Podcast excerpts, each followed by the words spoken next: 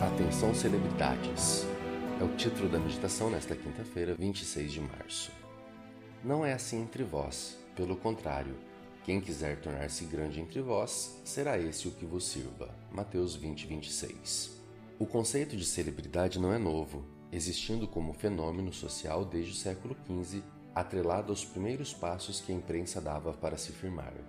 Dos 25 livros chamados de noticiosos publicados em 1616 na Inglaterra, 30% foram sobre pessoas famosas. No século XX, a ideia recebeu o impulso da indústria cultural, promotora do culto aos famosos.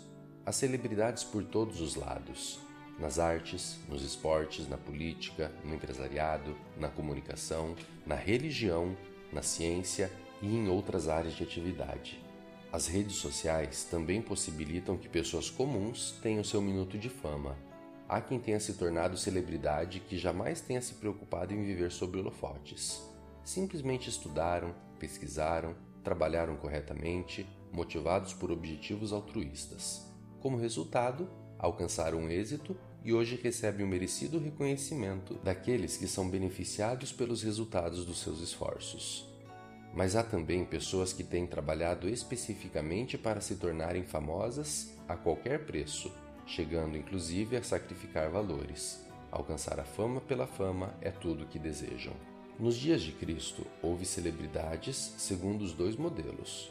Um exemplo foi João Batista, a respeito de quem o Mestre disse: Entre os nascidos de mulher, ninguém pareceu maior que João Batista.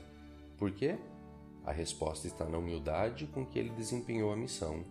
Mas venho que é mais poderoso do que eu, do qual não sou digno de desatar-lhe as correias das sandálias, disse, referindo-se ao Messias por ele anunciado. Convém que ele cresça e que eu diminua. Foi resposta dada a seus discípulos quando estes o informaram de que Jesus, de quem ele havia sido precursor, também atraía muitos discípulos. No entanto, a mãe de Tiago e João quis articular para que os filhos ocupassem lugar de destaque no suposto futuro governo de Jesus. A proposta incomodou os demais discípulos, que não estavam dispostos a abrir mão da mesma coisa. O mestre respondeu: Não sabeis o que pedis.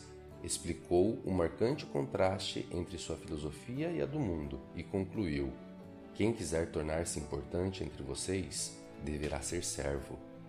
A grandeza verdadeira é a da humildade e do serviço.